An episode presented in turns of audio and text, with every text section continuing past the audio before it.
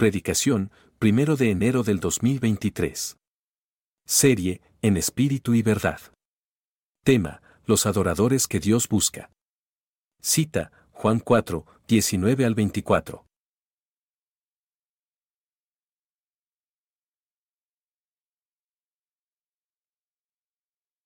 Qué bendición que empecemos este año adorando al Señor, reunidos juntos, alabando a nuestro querido Señor y sobre todo abriendo las escrituras, que eso es algo importantísimo para todos y cada uno de los que amamos a nuestro querido Señor. ¿Verdad que sí? Querida iglesia, eh, en este mes de enero vamos a iniciar con una miniserie eh, todo el mes de diciembre estuvimos con una miniserie que se llamó Emanuel, Dios con nosotros. Y en el mes de enero vamos a estar con una miniserie que se llama En espíritu y en verdad. Queremos eh, eh, que toda la iglesia vaya teniendo más conocimiento y sobre todo que sea muy práctico el asunto de vivir una vida de adoración. Es importantísimo, nuestro logo también lo tiene, ¿recuerdan? ¿Si se acuerdan lo que significa?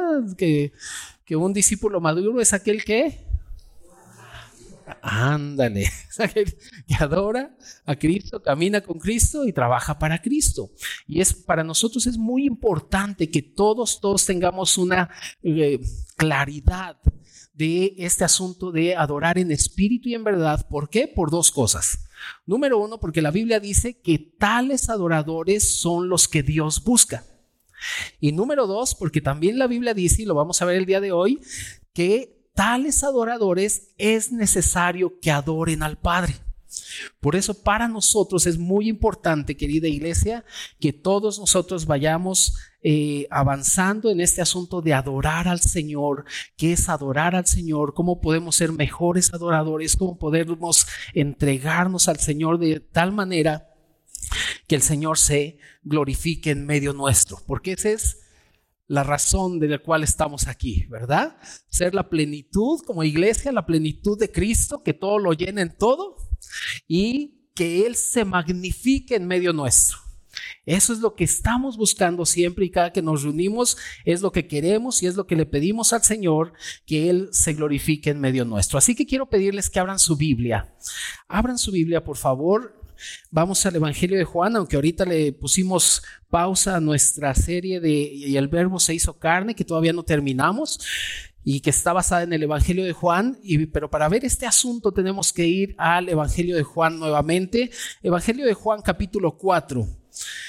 versículos del 19 al 24. Esta historia no la sabemos todos, sabemos perfectamente el contexto, que el Señor está ahí en el pozo de Jacob esperando a la mujer samaritana, ¿te acuerdas? Y llega la mujer samaritana y el Señor le pide, dame de beber.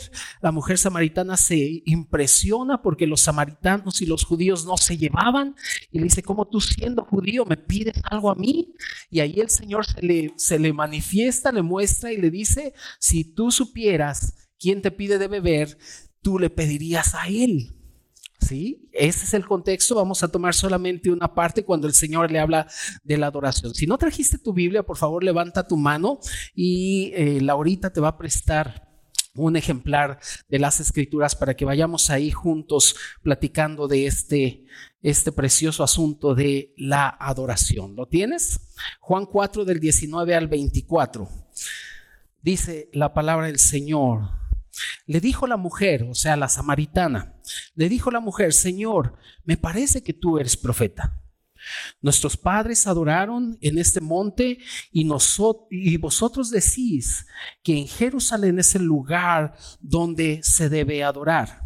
Jesús le dijo, mujer, créeme que la hora viene cuando ni en este monte ni en Jerusalén adoraréis al Padre. Vosotros adoráis lo que no sabéis nosotros adoramos lo que sabemos, porque la salvación viene de los judíos, mas la hora viene y ahora es cuando los verdaderos adoradores adorarán al Padre en espíritu y en verdad, porque también el Padre tales adoradores busca que le adoren. Querida iglesia, el significado de la adoración es un significado muy sublime y, a la vez simple. Es sublime porque eh, la palabra adoración tiene que ver con nuestro amor, nuestra reverencia y nuestro servicio a Dios. Es importantísimo que nosotros entendamos que el adorar a Dios no es un asunto de cantar las canciones calmaditas como muchas veces se nos ha enseñado que las de alabanza son de y echó a la mar los carros del faraón, hey, hey, shalala, shalala, shalala, y las canciones de adoración son las calmaditas, las románticas, las bonitas, las que nos hace llorar. No, la Biblia no se está refiriendo a eso cuando habla del asunto de la adoración. La adoración es nuestro amor a Dios, nuestra reverencia y nuestro servicio al Señor. Y es vital que todos nosotros seamos verdaderos adoradores. Cuando cuando la Biblia dice que hay verdaderos adoradores, quiere decir que también, por ende, debe haber falsos adoradores. Es importantísimo que nosotros llevemos una vida de adoración porque la vida de adoración da como fruto una vida de alabanza. ¿Qué diferencia hay? Que la alabanza son palabras de admiración hacia Dios. Cuando tú y yo llevamos una vida de adoración al Señor, que amamos al Señor, que, tenemos esta reverencia o este temor de Dios y, y servimos al Señor, como fruto va a dar, querida iglesia, el que nosotros estemos dando palabras de admiración a nuestro querido Señor. Los salmos te muestran esto clarísimo. En todos los salmos podemos encontrar, o en la mayoría de los salmos podemos encontrar estas palabras de admiración a nuestro querido Dios que, salían de vidas que adoraban al Señor y que caminaban con el Señor. Recuerda que la alabanza, querida iglesia, es el fruto de mi adoración o de mi vida de adoración al Señor, la cual está basada en mi amor a Dios, mi reverencia a Dios y mi servicio al Señor. Y para que tú y yo podamos llevar una vida de adoración, debemos entender claramente que no solamente somos sus hijos, sino que somos sus siervos. Es importante cuando tú y yo entendamos que somos siervos de Dios, sí estaremos llevando una vida de adoración buscando que nuestro Señor sea glorificado y sea magnificado en medio de nosotros. Filipenses 2 del 5 al 7 te lo sabes y dice que haya pues en nosotros el mismo que sentir que hubo en Cristo, que se despojó, que no, no, no se aferró a ser igual a Dios, sino que tomó forma de siervo. Y viene Pablo y nos dice, en ustedes, en nosotros, en la iglesia, tiene que haber ese mismo pensamiento, tiene que haber ese mismo sentir, que sí somos hijos de Dios, gloria a Dios, pero también somos sus siervos. Y cuando entendemos que somos sus siervos o que somos sus esclavos, lo que vamos a estar buscando constantemente es que el Señor sea magnificado en medio nuestro, que nuestro Señor sea glorificado porque somos sus esclavos. Y cuando entendemos eso, querida iglesia, vamos a comenzar a llevar una vida de adoración. ¿Por qué? Porque en la vida de adoración, querida iglesia, vamos a aprender a adorar a nuestro Dios en medio de sus caminos.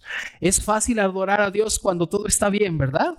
Decirle, Dios, aquí estamos, mira, gracias que en este año y todos lo hicimos el día de ayer, al menos en la cena oramos y dimos gracias a Dios que en este año nos estuvo llevando adelante. Y cuando todo está bien es fácil decirle al Señor palabras de admiración y adorarle y decir Señor me quiero consagrar más a ti, quiero eh, ser más como tú, pero cuando la situación no es tan fácil, cuando hay caminos difíciles, querida iglesia, es ahí donde vas a aprender a adorar a Dios. Todos los hombres de la Biblia hicieron eso. Dice la Biblia que cuando las aguas bajaron con Noé y cuando las aguas bajaron y se dieron cuenta que ya había tierra, Noé cuando bajó después de haber estado tanto tiempo en el arca, lo primero que hizo fue levantar un altar y adorar. Cuando estaba en la situación tan difíciles, imagínate cómo estaba la situación ahí en el arca de Noé. Haber, aquí ha de haber olido ¿verdad? Y tantos días.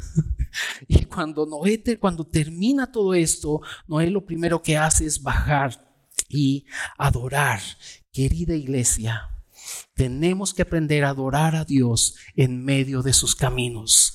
Sean caminos de, que, que, estén todo bien o caminos que a lo mejor no están tan bien la situación. Tenemos que aprender a decirle, Señor, te adoro y honro todo lo que tú haces. Dios, tú has decidido conducirme por acá. Señor, yo te adoro y te honro. En ese momento, querida iglesia, comenzaremos a aprender a adorar a Dios. Eso es lo que nos va a enseñar a ser mejores adoradores. Dos cosas, la palabra de Dios y segundo, los caminos de Dios. Ahí es donde vamos a aprender a entregar nuestra vida, nuestro amor, nuestra reverencia y nuestro servicio a Dios. Permítame decirle, querida iglesia, que la verdadera adoración proviene de conocer a Dios. Cuando tú conoces a Dios y ves su majestad y ves su gloria y su belleza, lo único que puedes hacer es doblar tu rodilla y decir, Dios, te adoro por quien tú eres. Mira, querida iglesia, Dios busca adoradores veraces. Dios busca adoradores veraces que entiendan que la adoración, y vamos a nuestro primer punto, que la adoración no se trata de lugares, sino de un vivir. Vayamos a Juan, ahí donde leímos Juan 4 y leamos del 19 al 21. Juan 4 del 19 al 21. Dice, le dijo la mujer, Señor, me parece que tú eres profeta. Nuestros padres adoraron en este monte y vosotros decís que en Jerusalén es el lugar donde se debe adorar. Jesús le dijo, mujer, créeme que la hora viene cuando ni en este monte ni en Jerusalén adoraréis al Padre. Esta mujer tenía una situación que venía de acuerdo a su tradición. Ellos creían que a Dios se le tenía que adorar en el templo y tenían un lugar en donde tenían que llegar, presentar sus ofrendas, presentarse ellos, adorar a Dios un momento y después de que adoraban al Señor salían y seguían viviendo eh, normal como si nada. Y ella decía, aquí se tiene que adorar, pero ustedes dicen que allá. Parecía que había una confusión en ella y viene el Señor a aclarar y dice, llegó el momento, la hora viene cuando ni aquí ni allá. Y el Señor, más adelante vamos a ver cómo el Señor pone el verdadero lugar en donde se tiene que adorar. Pero esta mujer tenía esa situación de que tenían que entrar al templo a adorar y salían. Tal parece, querida iglesia, que estamos viviendo en esos tiempos. Tristemente, muchísimos cristianos Igual vienen, no en esta iglesia, en otras, van a la iglesia, cantan, levantan las manos, gloria, gloria, aleluya, este, estamos en bendición, pero cuando salen parecen los hijos del anticristo. Y están ahí viviendo, se olvidan del Señor, ya calmé mi conciencia, ya fui a la iglesia, ya cumplí, ya el pastor no me va a regañar, ya mi líder del grupo pequeño no me va a regañar, tampoco Isaí porque vine a Romanos, ya nadie me va a regañar, ya calmé mi conciencia y ahora sigo viviendo como yo quiero sin acordarme de Dios. Y querida iglesia, debemos entender que la adoración es un vivir, no se trata de lugares, no es una adoración geográfica. Mucha gente piensa y dice, voy a la iglesia porque voy a adorar a Dios. Y esto no es correcto. Nosotros venimos a este local, aunque sabemos que es importantísimo un local para que se reúna la iglesia, no es la base de nuestra adoración. Nosotros venimos a exaltar a nuestro querido Señor y a vivir como iglesia y a ser el cuerpo de Cristo, a vivir como cuerpo de Cristo y a ser la manifestación de este cuerpo y habitar juntos en armonía. También venimos a, mostrar que Cristo es nuestro Señor. Por lo tanto, no se trata, yo le llamo así una adoración geográfica, de decir, tengo que ir allá porque ahí se adora. No, querida iglesia, la adoración es un vivir. La adoración se vive, es un asunto de vida en donde se busca a Dios, que, que, Él sea glorificado, en donde estamos dándole nuestro amor, nuestra reverencia y nuestro servicio al Señor. Querida iglesia, nuestro futuro espiritual depende de que entendamos que debemos adorar a Dios y que es un asunto de vivir la palabra del Señor siempre. Esto es la verdadera adoración. Por eso viene Romanos 12. Te lo sabes, te lo sabes, ¿verdad? Romanos 12. Pero vamos a leerlo. Pónganle por favor ahí eh, un separador ahí en Juan, en Juan 4 y acompáñame a Romanos 12 para que veamos cómo el apóstol Pablo, esto lo van a ver con más detenimiento en Romanos, por eso no se lo pierdan. Romanos 12 viene el apóstol Pablo y aunque todos lo sabemos, pero es es importante que lo veamos. Dice, ya lo tienen Romanos 12.1. Dice, así que hermanos, les pido a ver si quieren. Dice, ¿cómo dice? Os ruego, ¿te han rogado alguna vez? No te hagas, acuérdate. ¿Te han rogado? No es lo mismo que pedir, ¿verdad? Dice, os ruego por las misericordias de Dios que presenten vuestros cuerpos en sacrificio vivo, santo, agradable a Dios, que es vuestro culto racional. La palabra culto también se puede traducir como adoración y racional también se puede traducir como inteligente. Es una adoración inteligente. Lo que quiere decir, querida iglesia, que nosotros eh, somos adoradores racionales. No somos fanáticos, como mucha gente dice, y bien es que ustedes son bien fanáticos, y un fanático es aquel que eh, anda ahí dando tumbos, que cree en algo, pero no sabe por qué cree, como los que le van al Cruz Azul. que van dando tumbos ahí, pierde el Cruz Azul, gana el Cruz Azul y no saben por qué le van, pero le van al Cruz Azul. Esos son los fanáticos. Sin embargo, los cristianos somos adoradores racionales. Tenemos una adoración inteligente. Y todo lo que dice la Biblia, nosotros sabemos, querida iglesia, que todo lo que dice la Biblia está escrito para bendición del ser humano y porque es lo que nos conviene, ¿sí o no? ¿Sí o no es lo que nos conviene? ¿Verdad que sí? Y aunque la Biblia no estuviera, querida iglesia, nosotros, si tal vez sin conocerla, buscaríamos hacer lo que nos conviene. Muchísima gente viene y dice, ay, ustedes son los cristianos bien aburridos, bien amargados, no toman, no fuman, no se van a fiestas, etcétera, etcétera. Y, y cuando alguien me dice eso, inmediatamente dice, dame un argumento inteligente para que yo pueda hacer lo que tú haces. Y te dicen, no, pues es que es bien padre amanecer crudo. ¿Eso es inteligente? ¿Es bien padre chocar coches? No, pero nosotros sí tenemos un argumento inteligente, una adoración inteligente. Por eso viene Pablo y dice, es nuestra adoración racional. Nosotros no andamos a ciegas, no andamos con una fe ciega. Nosotros sabemos en quién hemos creído. Nosotros no andamos con la fe ciega de pues a ver qué pasa. No, nosotros sabemos que la fe es la certeza de lo que se espera, la convicción de lo que no se ve. Y también sabemos que el justo por la fe vivirá. ¿Por la fe en qué? Por la fe en lo que este libro dice. Y cuando entendemos eso, tenemos una adoración inteligente, una adoración racional. Y viene Pablo y dice, tienen que entregarse, todo su cuerpo lo tienen que entregar como un sacrificio. Y para que sea un sacrificio debe haber pérdida, ¿verdad que sí? Y sea un sacrificio vivo porque Cristo nos dio vida. Un sacrificio santo porque Él nos santificó. Y un sacrificio agradable a Dios porque eso hace, porque el Cristo que está en en nosotros nos hace aceptos o agradables delante de Dios. Así que querida iglesia, a mí me puedes engañar, pero a Dios nadie lo puede engañar.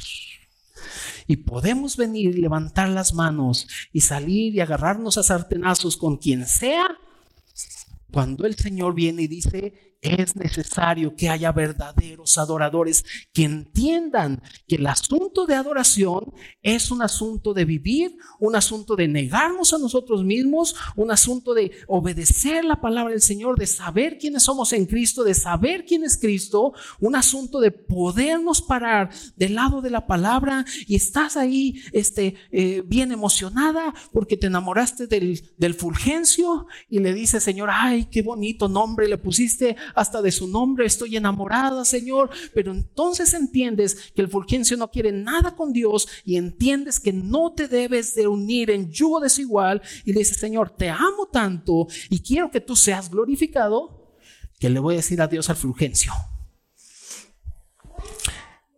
Y son pasos, querida iglesia, en los cuales tú y yo necesitamos entender que lo que más nos conviene es obedecer la palabra del Señor y saber quiénes somos en Cristo, saber quién es Cristo.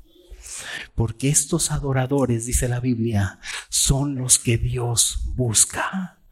Que Pablo decía, no estimo preciosa mi vida y en hechos, no estimo preciosa mi vida con tal de acabar el ministerio que me ha sido encomendado. Así que la vida en adoración, querida iglesia, es aquella que se vive constantemente. Y para que tú puedas vivir una vida en adoración, sí o sí, de acuerdo a Colosenses 3:16, tiene que estar la palabra de Cristo morando en abundancia en ti.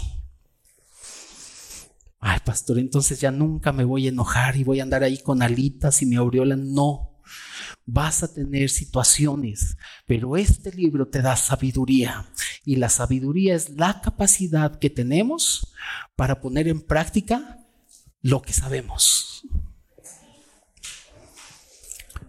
Y esa es la adoración. Así que querida iglesia, Dios busca adoradores veraces que entiendan que la adoración no solamente se trata de vivir, sino que la adoración se trata de conocer a Cristo. Regresemos a Juan 4, por favor, y vayamos al versículo 22. Juan 4, versículo 22. Juan 4, 22.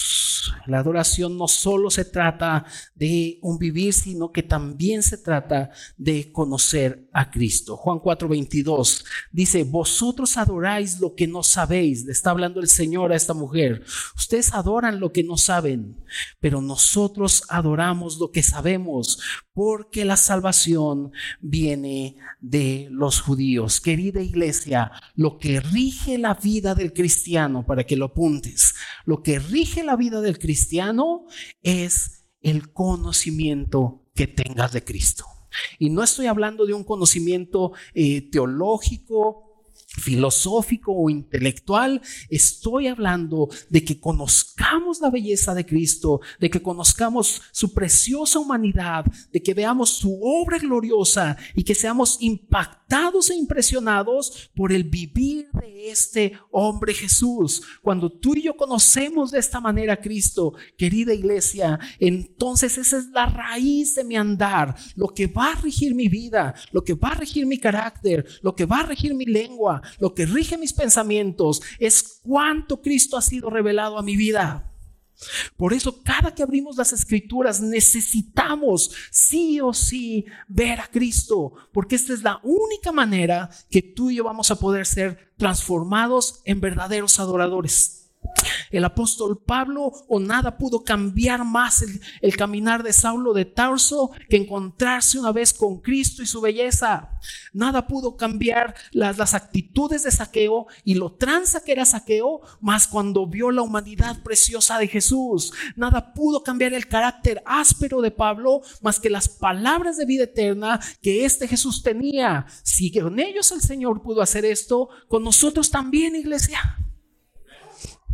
Entonces viene y le dice el Señor a esta mujer, ustedes adoran lo que no saben, pero nosotros adoramos lo que sabemos. Por eso es importantísimo, querida iglesia, que entendamos que cuando estamos adorando al Señor, sabemos a quién adoramos y por qué lo adoramos. Volvemos a lo mismo, una adoración inteligente.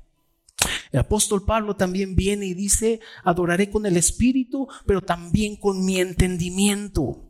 Necesitamos ser aquellos que estamos claros en por qué Dios busca a estos adoradores, por qué es necesario que lo tenemos que adorar y qué clase de adoradores somos nosotros o a dónde queremos llegar a adorar.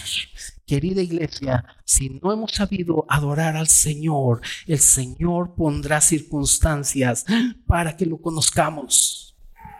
Porque es ahí, en medio de las circunstancias difíciles, cuando conocemos a Dios de otra manera cuando lo puedes conocer como tu proveedor, como el que te sostuvo en medio de los problemas, como el que te sostuvo en medio de las dificultades, como el Dios que estuvo proveyendo todas las cosas, conoces a este Dios fiel. Y cuando conoces a este Dios fiel, tu adoración es en automático. Éxodo 4, si quieres buscarlo, Éxodo 4, versículo, puedes leer desde el versículo 29. Pero fíjate en Éxodo 4, el Señor le dice a Moisés, Moisés, ve y Aarón te va a estar esperando ahí quiero que le platiques todo lo que yo te he dicho. Y ahí va Moisés con su varita y llega con Aarón y platica con Aarón y Aarón le dice, vamos a llamar a los ancianos y se reúnen los ancianos de, de, de, de ahí de Israel eh, que estaban de esclavos en Egipto y Moisés enfrente de ellos les platica lo que Dios les había hecho, eh, le muestra las señales que el Señor les dijo que, que les mostrara y les dice Moisés al pueblo, Dios les ha visitado, Dios ha escuchado su clamor. Fíjate qué cosa tan interesante, pero ahí Moisés no le estaba diciendo, Dios los va a liberar hoy o Dios va a hacer maravillas el día de hoy, ustedes hoy van a estar en la tierra prometida. No dijo eso. Cuando el pueblo de Israel, ahí en el versículo 31, lo puedes ver cuando, cuando oyeron que Dios lo había visitado a los hijos de Israel, dice que el pueblo creyó y oyendo que Jehová había visitado a los hijos de Israel y que había visto su aflicción, se inclinaron y adoraron. ¿Por qué? Porque cada un verdadero adorador, cada que Dios actúa, se inclina e inclina su corazón y dice, te adoro por lo que estás haciendo. Llevaban más de 400 años de ser esclavos y pudieron haber dicho, ya Dios me dejó, ya Dios se olvidó de nosotros. Mira, más de 400 años y seguimos siendo esclavos. Ay, parece que nos estamos escuchando a nosotros ¿verdad? Ay, estoy enfermo y Dios no me ha sanado.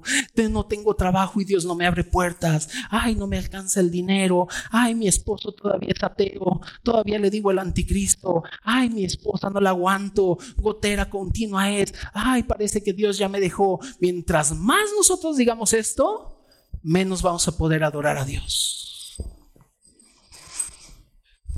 Pero cuando entendemos que aún en esas circunstancias Dios está actuando. Porque yo creo eso, tú no. ¿O será que el Señor está ahí bien quietecito y que diga, ay Moisés, ¿en qué te metiste? Híjole, no sabía que te ibas a meter en eso. Oye Jesús, ¿qué hacemos?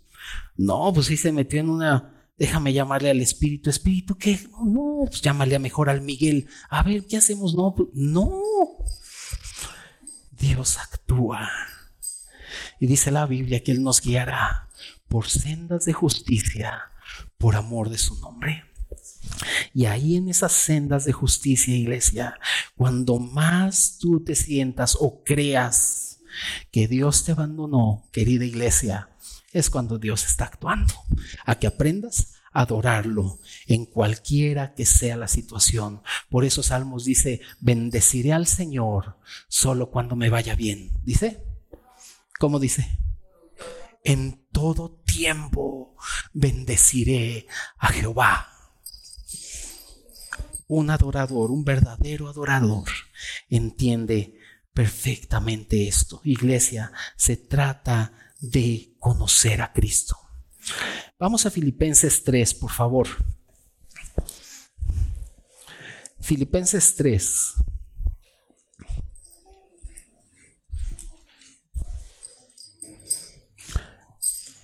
Versículos del 8 al 11.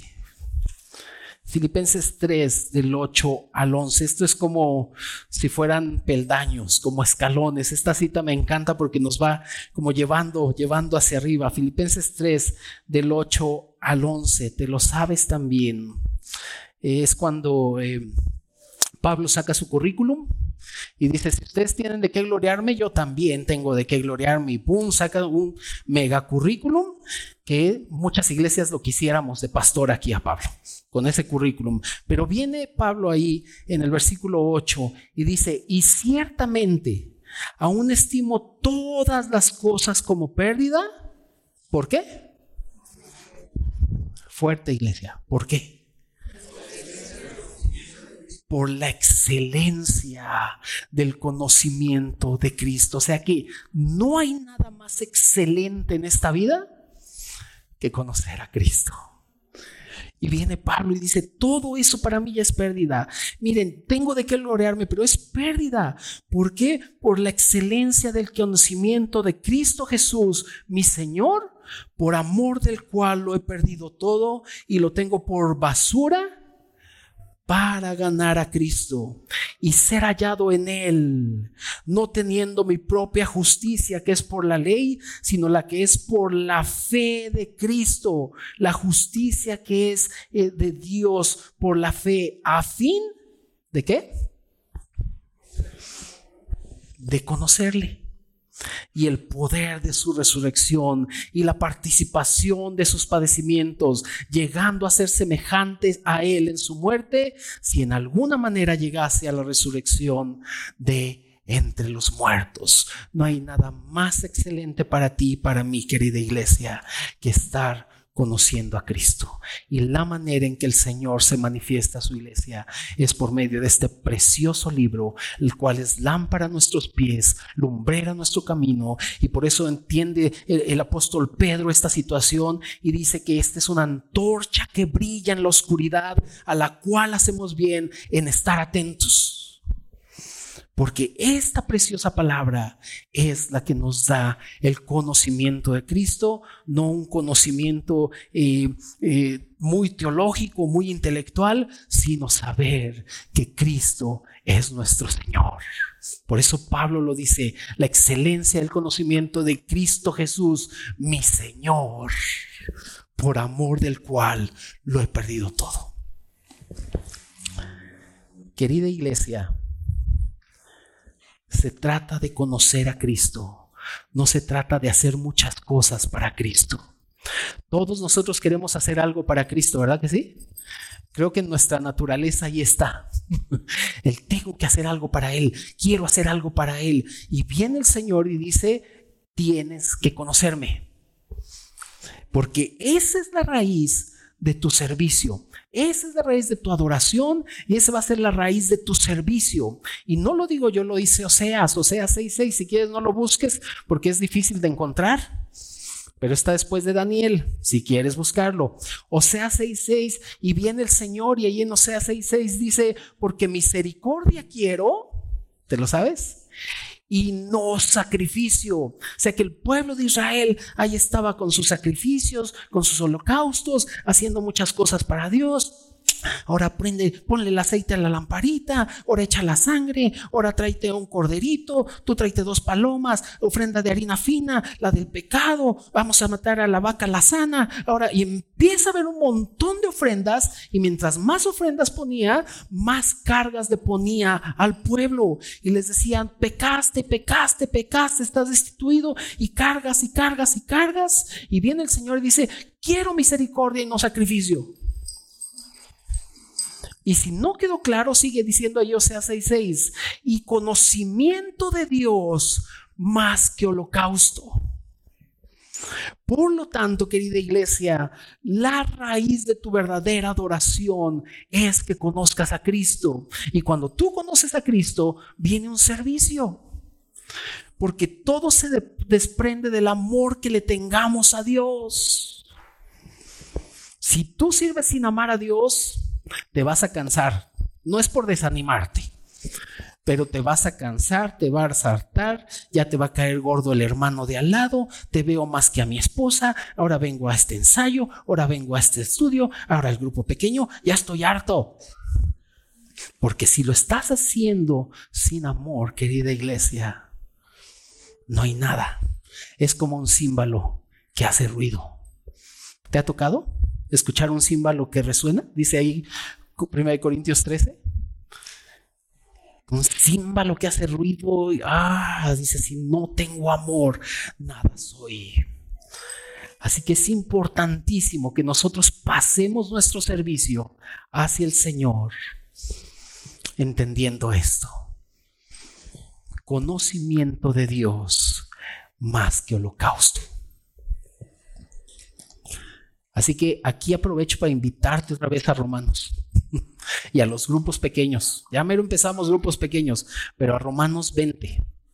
Porque vas a estar conociendo al Señor y vas a entender el por qué tales adoradores son los que Dios busca. Unos que entiendan que la adoración es un vivir y que entiendan que la raíz de mi adoración es que yo conozca más al Señor. Querida iglesia, Dios busca, Dios busca adoradores veraces que entiendan que la adoración no solamente es un vivir, no solamente es eh, conocer a Cristo, sino también que debe ser en espíritu. Regresemos a Juan, por favor, para que veamos nuestro último versículo. Juan 4, 23 al 24. Juan 4, 23 al 24. dice la palabra de Dios, mas la hora viene, está hablando el Señor, mas la hora viene y ahora es cuando los verdaderos adoradores adorarán al Padre en espíritu y en verdad, porque también el Padre tales adoradores busca que le adoren. Me gusta el 23, mas la hora viene y ¿qué dice?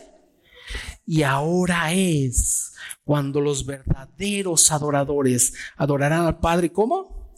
En espíritu y en verdad. Y cuando la Biblia aquí habla de adorar al Padre en espíritu, no está hablando de ser el super espiritual y el andar como en una nubecita. Y sí, aleluya, yo soy el super espiritual, en victoria siempre, hermano. Gloria, gloria, aleluya, rabajarla, sacar la bazuca y la bazuca.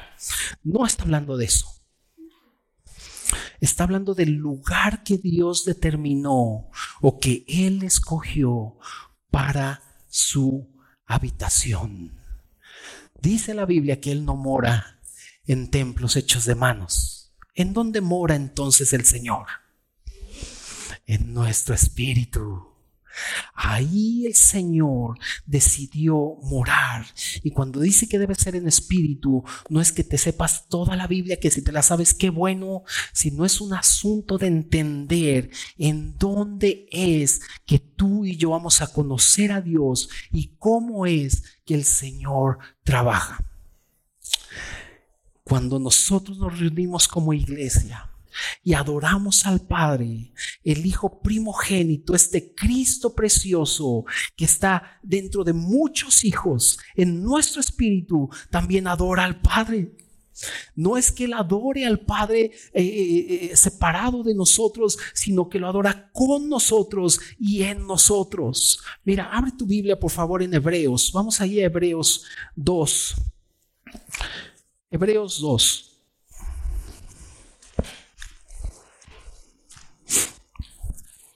Hebreos 2, versículo del 11 al 13. ¿Lo tienes? Dice, porque el que santifica y los que son santificados, de uno son todos. Aleluya. Por lo cual no se avergüenza de llamarlos hermanos, diciendo, anunciaré a mis hermanos tu nombre. Y luego dice, en medio de la congregación te alabaré.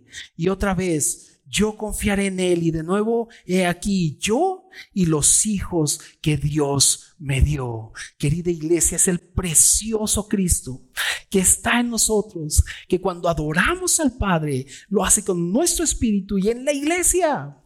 No es un asunto de decir, ay, ahora qué le voy a decir al Padre. Es el Espíritu mismo, el cual nos ha sido dado y que nos lleva a decir o a clamar, Abba Padre. Y este precioso Espíritu está en nosotros y con nosotros. Y cuando dice la Biblia en espíritu y en verdad, es que junto con Cristo adoramos al Padre. Y esto es glorioso, iglesia. Esto es extraordinario. Él alaba con nosotros. Él adora con nosotros también al Padre. Y también las palabras de admiración que nosotros podamos dar. Es el Padre, es Cristo, hablando también al Padre. Y es que su espíritu en nosotros, y es que el espíritu en nosotros está trabajando constantemente. Tú no piensas que el espíritu de Dios se, ha detenido en su obra, porque dice la Biblia que el que comenzó en nosotros la obra, la va a perfeccionar hasta el día de Jesucristo. Y el precioso Espíritu del Señor está trabajando con su. Y no pienses, iglesia, que la unción es el poder para predicar. O que dices, ay, este hermano tiene un montón de unción. Es más, me voy a sentar hasta adelante para que llegue la unción primero conmigo. No. O que ore por mí para que me pase la unción. No, eso no es la unción. De acuerdo a lo que dice primera de Juan, la unción es el mover del Espíritu de Dios en nosotros que nos enseña todas las cosas referente al Padre. Todo lo que es Dios nos los enseña por medio de su palabra y esta unción trabaja como si quisieras pintar una mesa de madera y le pasas una, una mano, dos manos, tres manos. Mientras más manos le pasas a la mesa de madera, más se protege el elemento eh, con el cual fue hecha la mesa y más luce y más capas tiene. Y tal parece que el Espíritu de Dios, su mover en nosotros, está moviéndose constantemente en su unción para que tú y yo seamos esta expresión de Cristo y que entendamos quiénes somos en Él. Y eso nos va a llevar adelante, querida iglesia. La Biblia dice, Dios es espíritu, lo que acabamos de leer en Juan 4, Dios es espíritu y los que le adoran tienen que adorarle en espíritu. Y también el Señor dice, las palabras que yo les hablo son espíritu y son vida. De tal modo, iglesia, que si nosotros nos pusiéramos a estudiar toda la obra del Espíritu, que el Espíritu efectúa en los creyentes, estaríamos estudiando la verdadera vida cristiana. Todo lo que el Espíritu hace en nosotros es maravilloso, es glorioso y nos lleva adelante a fin de que entendamos que debemos adorarle en espíritu y con veracidad. Porque estos son los adoradores que Dios está buscando. Y esto es importantísimo, iglesia, pues si el Espíritu de Cristo no existiera o si Cristo no fuera el Espíritu, no tendríamos manera de unirnos a Él ni de pertenecer a Él. Pero gloria a Dios, pues el hecho es de que Cristo es el Espíritu y este Espíritu está en nosotros y de acuerdo al 1 Corintios 6, 17, que el que se une al Señor, un Espíritu es con Él. Y finalmente, querida iglesia, acompáñame a Romanos, por favor. Romanos 8.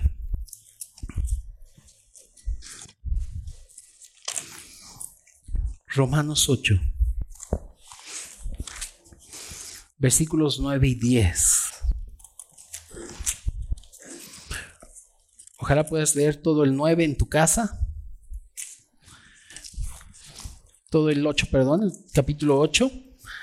Vamos a leer los versículos 9 y 10 de Romanos 8, de 9, del 9 al 11.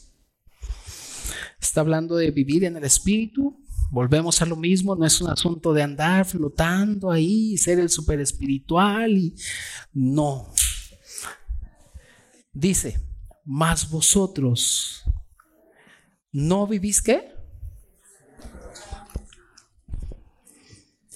Sino que según el Espíritu, si es que el Espíritu de Dios mora en vosotros. Y si alguno no tiene el Espíritu de Cristo, no es de él. Pero si Cristo está en vosotros, el cuerpo en verdad está muerto a causa del pecado, mas el Espíritu vive a causa de la justicia. Y si el Espíritu de aquel que levantó de los muertos a Jesús mora en vosotros, el que levantó de los muertos, de los muertos a Cristo Jesús, vivificará también vuestros cuerpos mortales por su Espíritu que mora en vosotros. Iglesia, no se está refiriendo a la sanidad divina, por favor. Porque muchos agarran esto y mira, es que el Espíritu vivificará tu cuerpo y tú no puedes enfermarte y no se está refiriendo a eso. Quiere decir que este precioso Espíritu energiza este cuerpo para hacer la voluntad de Dios. Por lo tanto, no tienes excusa, ni yo tengo excusa. Decir, ay, es que es bien difícil obedecer la palabra de Dios. Ay, es que yo no puedo. Ay, es que no. Es que ¿cómo puedo vivir siendo santo? No hay excusa. Todos estamos equipados por este precioso espíritu, el cual nos capacita y nos energiza para que este cuerpo cumpla la voluntad de Dios. No me veas feo. es la verdad. Por eso viene el Señor y dice, estos adoradores son los que Dios busca. Aquellos que entiendan que no tienen excusa. Antes de que Dios nos pida algo, ya nos capacitó para cumplirlo.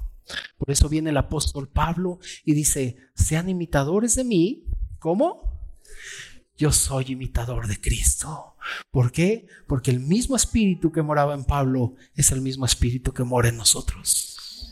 Y no hay excusa, iglesia, para decir yo no puedo vivir esta palabra. Es muy difícil amar a mi esposa, es muy difícil respetar al esposo, es muy difícil estar orando y buscando al Señor. No, este precioso espíritu es el que nos está capacitando y llevando adelante para ser adoradores que le adoren en espíritu y en verdad.